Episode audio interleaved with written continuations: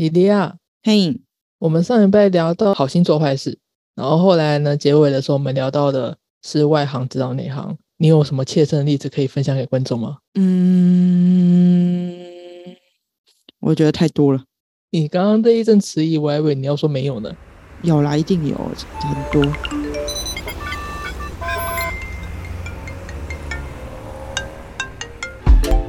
Hello，这里是大黎。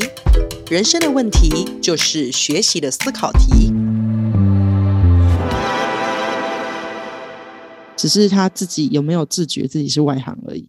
你是说讲话的那个人有没有自觉自己是不是专业人士来去指导你这样？对，关键在于那一个人，嗯他知不知道自己是外行？嗯我觉得可以分几个状况。第一，他是一个纯粹的外行人，从来没有接触过这个领域，那么他来请托你的时候，他其实反而会相对的客气。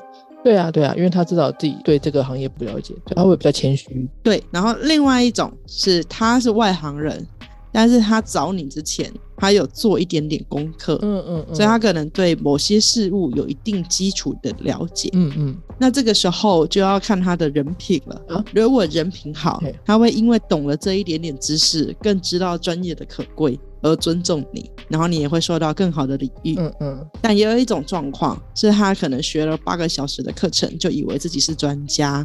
参加过几次的会谈就可以出书，然后就会变成另外一种专家，然后来检核挑选。我怎么觉得以上叙述跟前几年有个候选人很像啊？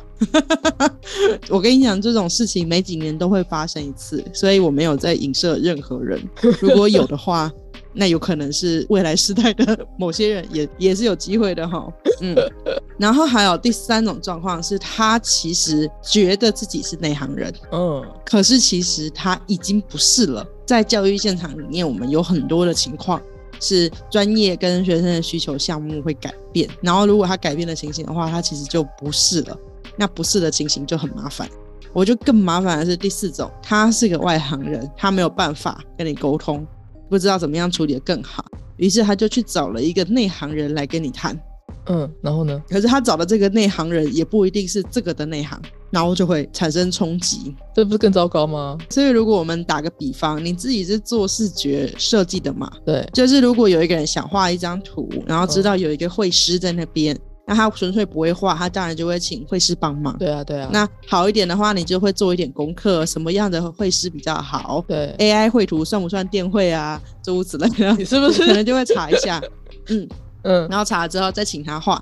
那有人就会说，哎、我看到 AI 电绘不是那样，你就会觉得，哎、他很烦，那你怎么只看了几张图就开始指导别人？然后第三种是他可能过去真的是会，但是他以前可能是用小画家在画图的那个年代，所以在指导你现在要怎么画。嗯，不过顺带一提，我很崇拜那些用小画家跟用 Excel 画图的，我觉得那个到现在我都觉得还很难相信。哦，那很厉害。对，我觉得还有他的专业。好，那我觉得最麻烦的是，他请你画图，画图之后不信任你，自己又去网络上找了一个画师说，哦，我觉得他好像画很久，这样真的是专业吗？这样子值得这个钱吗？我觉得那一种就很复杂。对，嗯这个会让我想到靠北设计师系列对会有那种请人家画设计图，然后又去找二三个设计师来去一起比价，然后就别乱七八糟这样诸如此类的事件，嗯嗯嗯这，样会引起设计师的愤慨不平。对啊，那这件事情发生到教育现场就更可怕了。对，因为教育现场有很多时候就是要跟家长沟通啊，或者是跟一些跑气化的业主去谈啊，就更麻烦。嗯嗯，麻烦的原因在于某一些教育的内容，我们可能从小多多少少都有接触过，所以这一种外行指导内行的情况就变得越来越多。会更复杂吧？就像上礼拜聊到那个叫孩子背唐诗宋词的那个爸爸一样。对我有一次去演讲的时候，主题是讲作文，然后那个校长就进来致辞。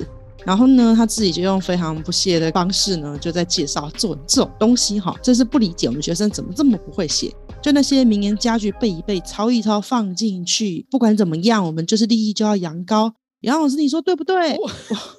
我根本没有办法回答，因为他有他自己的时代背景，确实那个校长时代背景可能要写就是那样写。对，然后因为他有一个权力不对等，所以底下的老师也没有办法说不对，他们只能说嗯谢谢校长的指导。然后等校长走了之后，我们大家真的不知道该怎么办。底下老师眉头一皱，但是他们不敢说出任何话。对啊，就真的是鬼故事一桩，而且这还不是唯一的。这么多啊！就是诸如此类的奇奇葩还很多。然后还有一种就是他自己做一些功课，可是他查查查之后，你如果没有在他做的功课清单里面，他就会觉得你什么都不是。哎，我有讲过那个吗？那个那个校长看你从哪里来的那个哦，你没有讲，你没有讲。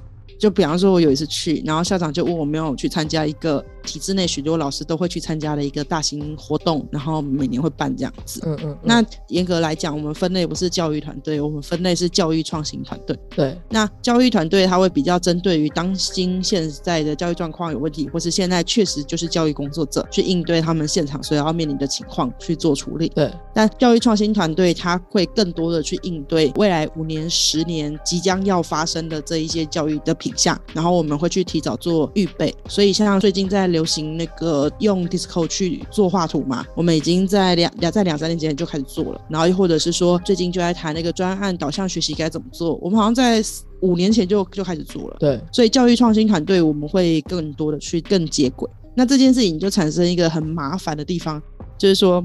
校长在做功课的时候，他的关键字搜寻不会先收到我们，对，不会先收到我们。然后当他没有收到我们之后，他们就会觉得我们不算什么，我们好像是默默无名的小团队这样子。哪里来的？对，他有没有参加过那个？我就说哦，那个呃没有，没有原因也很简单，因为第一我其实不是体制内老师，第二我们处理的方向根本就不太一样，我们其实是极少处理升学方向。对啊，结果那个校长呢就还勉励我。还 勉励我，他还说不要气馁，继续努力跟加油。只要你在这一块耕耘，有一天会被请入去参与的。像校长我哈，上次就有被请去分享那一两个讲题，然后我就嗯哦，呃好哦是哦。但因为我们自己就有自己在办的国际教育年会，然后也会更多的跟香港、跟马来西亚，或是跟西安，对，跟各个地方，呃，反正简单来讲，就是处理的面向不太一样，所以我其实没有，对啊，很想去，然后我还要被校长给勉励，然后一边心情觉得很复杂，一边想说，再怎么说我们也是台湾教上教育领袖一百，然后我居然。我还是被邀请去分享的，然后还要在台上被校长说，呃呃，再更努力一点啊，有机会就可以像他一样去参加别人的年会。我我先想说，我为什么不能把我自己的年会先办好呢？这样子的一个对啊，很尴尬情形。那当然就是笑而不语啊，因为我也懒得跟他讲很多，甚至有时候他们会需要有主任跟校长的致辞。哦，对对，然后呢，我们就会准备一些简介。可是他可能自己也看不懂，然后就用自己的方式去理解，所以有讲到最后都不是很清楚我们到底是谁呀，这样子的一个情况。嗯，但底下老师第一次接触我们的话，不就是越听越不飒飒？有人会越听越不飒，然后有人会为校长的无理道歉。我觉得很妙，但是也有人会呃就觉得啊，反正啊对啊，校长讲的就是这样子。我今天不是来抱怨校长，我只是觉得校长自己其实是一个算是教育圈的，应该要去认识各个领域的人，但他其实也不是每个方面都很专业，所以他只能就他所知道的、所认知的，尽可能带领学校前往好的方向。但有时候他认知的好的方向，恐怕不是当地最需要的，也恐怕不是最符合教育趋势的。嗯。可以理解啊，因为校长应该行政事务也是很多，他不一定可以面面俱到。没错，你刚刚那个举例让我想到，就是打个比方，我明明是做汉堡起家的，你硬要我去参加牛肉面大赛这种。哦，谢谢你精准的比方，我为什么不能把汉堡做好？我觉得确实是有一点这种感觉。然后还有一些是他做功课，他其实跟你勾勒的内容是 A。可是他做着做着，因为他本人是 B，所以他还是忍不住做成了 B。哦，偏向自己的专业导向了。对，我觉得很尴尬，非常尴尬。但这应该不是第一个团队会有这样的问题。这尴尬的点，我们最近教育界在流行一个东西，叫做议题导向。嗯嗯嗯嗯嗯，知道那是什么吗？EBL 还是 SDGs 那个吗？哎，对。但是我们台湾的素养评量课纲有提到这个议题融入。基本上，所谓的议题，就是我们希望在课堂上进行的任何的教学，都不要离现实生活太远，基于真实的情境去处理一些社会共向面对的共同问题，我们就把它叫做议题。嗯嗯。那这个议题不是说哦，我认为这是个议题，它就是个议题，因为议题其实非常的广泛，非常的多，所以就会有依据不同的需求去整理出不一不同的项目。所以像你刚刚讲的 SDGs，就是联合国永续发展项目，它就自成自己的一个议题圈。就是他会定定那几项，嗯，然后台湾也有自己的议题导向融入教学，不过这两套并没有完全匹配。那理由很简单，SDGs 是联合国做的，它会纵观国际视野，对，看各个地区跟各个国家所需要的发展。但台湾 SDGs 是从以前的课纲的七项慢慢再加再加，想到什么就加什么，然后去处理出来，它会更贴近于台湾所属的一个项目。嗯，所以它两个都叫做议题，但处理出来是不太一样，所以这有点尴尬。也很好理解啊。对对对，就比方说，哎，我们今天就会收到一个课题，就哎，请我们去设计，比方说 SDGs 的学习单。嗯嗯，然后可能设计完了之后，他就会问，嗯，你们为什么没有加入关于这一个防灾的部分？嗯，防灾的部分可能是台湾的议题里面的，跟这个是不太一样的。然后或者是会叫我们要去做对应，这个是基本上只要接议题案都会提到的。这其实很痛苦，因为你根本没有办法对应它。不是它的路线就不一样啊。对，这感觉就很像是神奇宝贝跟数码宝贝都有“宝贝”这个词。然后我今天已经把数码宝贝的公仔都做完了，然后你就说，请你稍稍分了一下，牙骨兽它是属于电气鼠呢，还是属于龙族呢？我讲，我我就只能跟他说，数码宝贝就是数码宝贝，神奇宝贝就是神奇宝贝。但他们就不一样了，神奇宝贝可以叫做宝可梦，但宝可梦也从来不会等于数码宝贝，这样不一样啊。不是那么清楚，你要教，但是你又不是那么好教得懂，因为它可能就确实是一门专业。嗯，但因为这个议题的名称，可能你也很有感触，就是因为自己也稍稍认知一二啦，所以你你就会觉得好像很容易，可是其实它没有那么简单。其实没那么容易理解。嗯，对啊，对，所以如果你硬要去做对应，我只能大略做，但大家实际上对之后就会发现这两个好像呃没有那么的重复，就实际上不是那么的能对应。我会跟你说，对啊，因为它本来就不是同一个系统的东西。对啊，也很好理解，因为联合国的 SDGs 它必须要面向整个全球那么多个国家去提炼出来的议题。对，所以我觉得最不舒服的就是上一杆秤子，好上上上上上完，跟同学说，对，所以这篇文章，同学我们学会了就是在国际议题里面重要的对人权的关怀哟。嗯，好。可能一杆秤子有提到人权，嗯，但是它可能对应的不是国际的那一种人权的呼求，嗯，它更对应的可能是台湾的，就是对白色恐怖时期的回顾，或是对殖民时期的不对等，好像不太一样。它其实是没有办法这样硬套，对，或者是那个文本在当年其实只是单纯的陈述，也反映的是大众的背景。但你今天硬要把它用一体学习单来教它，你就会变成在谴责他。嗯嗯嗯嗯，我举个例子吧，像那个唐传奇有一篇叫做《裘然客传》，《裘然客传》就我们戏称叫做《大胡子先生传》。嗯，李靖是一个还蛮厉害的人物，希望可以有一天出人头地。对，结果非常不幸的事情就是当时的司空。杨素有接见他，但是没有跟他有进一步再合作发展的意思。他回到旅社之后，被红拂女给追上嘛，然后红拂女就希望跟他私奔。然后呢，就有人反对写这个文章，为什么呢？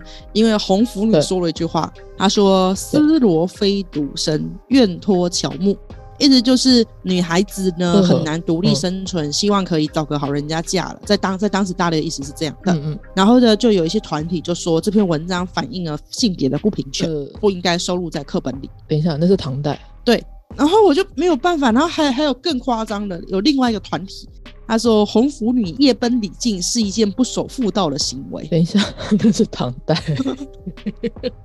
那是传奇。对，就是你的你的政治正确。如果要一直无限上纲，其实很多东西都不能使用。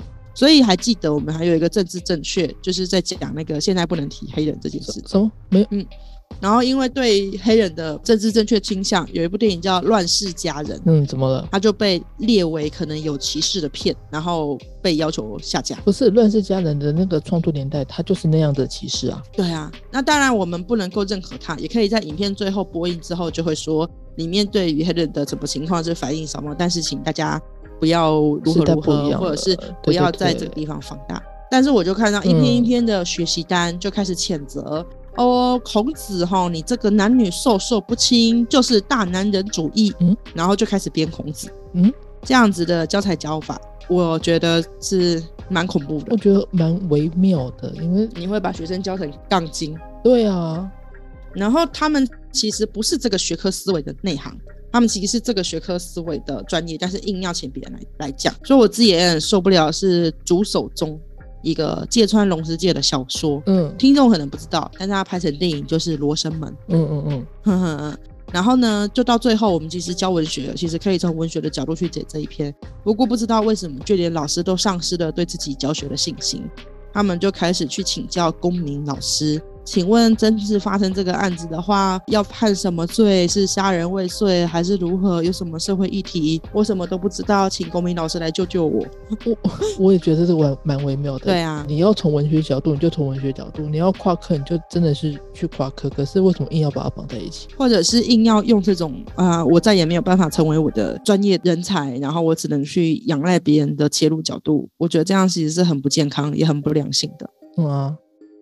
太微妙了，没错，对，所以我自己印象非常深刻的一句话就是：当我们把自己都跪成了骆驼，你也不能怪你看到的风景都是沙漠。嗯，就我觉得可怕的也在外行人指导内行就算了，内行人在这个时候有时候会受挫，会受挫到自己渐渐的失去了自己的专业。坦白说，我有这样过，就是当甲方真的沟通到不行，我觉得那很怪，就是我被指导素养非常是评量怎么出，嗯嗯。但你都知道，我在这一块，我在设计教育创新的评量，我有因为产生新的素养评量而拿到相应的小论文，就是有被刊载在相关杂志上的。嗯，所以至少在台湾，我觉得我出的评量或者素养情境相关，应该是有具有一定的可信度。嗯，可是有一些人来点菜的时候，你知道他有时候不知道他要什么，他只知道他大概要这个方向。嗯，那感觉就很像是他跑到理发店跟发型设计师说：“我想要跟滨崎步一样。”他大概会那样点餐，嗯，然后呢，你可能可以跟他沟通，滨崎步的头发可能不适合你的脸，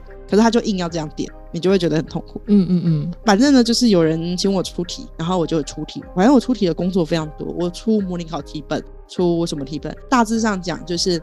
传统一点零的评量可以出，二点零我也可以出，PPL 也可以出，三点零的议题的我都可以出。嗯，但是呃，如果你请我出我这方面的题目，我就觉得我是这方面的专业。对。可是外行人在看题目的时候，他不一定知道你这个题目在干嘛。对。他甚至不会去看你第一题怎么去引导第二题，你第二题怎么去引导第三题，他就是单看那个题目，他会用我会或者是我不会来认为你这个题目是出的好还是不好。哦，我会不会写比较重要。嗯。但是这就不是一个正确的素养评量的概念。对啊，因为我们未来要的评量是这个题目能不能促成他思考。对，甚至他如果觉得这一题有点难。那下一题有没有辅助音架可以解决这一题？嗯嗯嗯嗯嗯，而不是要出到有些学生写得出来跟写不出来，那个是很传统的旧的，用来诊断学生好坏的评量才会这样做。对啊，甚至我还听过，就是有些老师会故意出难题，硬要学生就是写不出来为为乐趣。对，为乐，然后说这样以后你才需要我。这哇，我真的觉得那太恶心了。这也很扭曲啊。我觉得当你教的学生都升上大学，还要你回来你指导应用文，你还以此为乐说学。学生很依赖，不是吧？根本就是太恶心了。那你为什么不检讨？是不是你没有把学生教好，所以他其实长大之后不会自己做？对对对对对。哦，我太义愤填膺了，不好意思。我我就想到就那种感觉很怪。我其实平常也会去讲批量的讲座，然后去跟大家讲批量素养事情怎么做。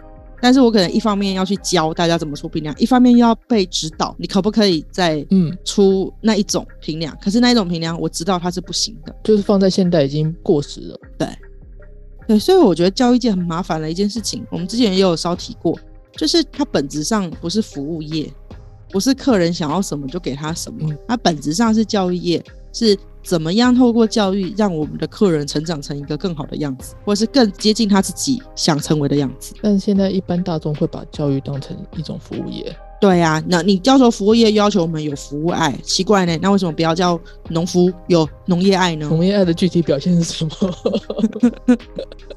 我怎么知道？但为什么叫教师就一定会有这个项目？这不也是一件很可怕的鬼故事吗？当你成为教师之后，就不要问是非，也不要问对错，也不分黑白，嗯，然后只要想办法，呃，毫无边界的爱着你的学生，你的学生有一天就会自动变好跟受感化。童话某种程度就是恐怖故事吧？这是什么样的一个佛系教师？想太多，然后把老师弄得都不像人，再告诉学学生你们都可以成为更好的人。哎呦我的妈！哎呦喂啊！这不是请鬼抓药单？太可怕了。嗯，好，我们就先缓和一下自己的情绪。好，好喘了，太令人生气了。可是像刚刚讲到那个一些老老师或者老校长，他们会把自己过去的经验放在现代，可是他们会不知道自己的这一套思考模式已经过时了吗？坦白说，他们会觉得有点汉格，但是他们有的时候会先反对新有的东西，然后会说这个东西反正改一改还会改回来了，会会有一点抗拒。然后又或者是说，嗯，他知道，但是他决定不要跟了，因为在两年他就退休了，哦，一起去尝试一个新的东西，不如他就稳稳的把自己的东西给做好。嗯，也是很符合人性的啊、反正我都要下班了，我就不要照你新的规则走了，这样。对呀、所以就大概是这样。然后我有一阵子就是太郁闷了，甲方跟乙方的沟通有时候是很困难的。嗯我有一次太郁闷到去看那个脱口秀，嗯嗯嗯就是他有一个现场的即兴，然后要我写小纸条，嗯嗯嗯。然后我在我的小纸条上面就写，遇到一日三变的甲方要怎么办？嗯，结果非常可爱的事情是，他们就说遇到一日三变的甲方，那个不是你的业障，是他的业障，叫我不要放在心上。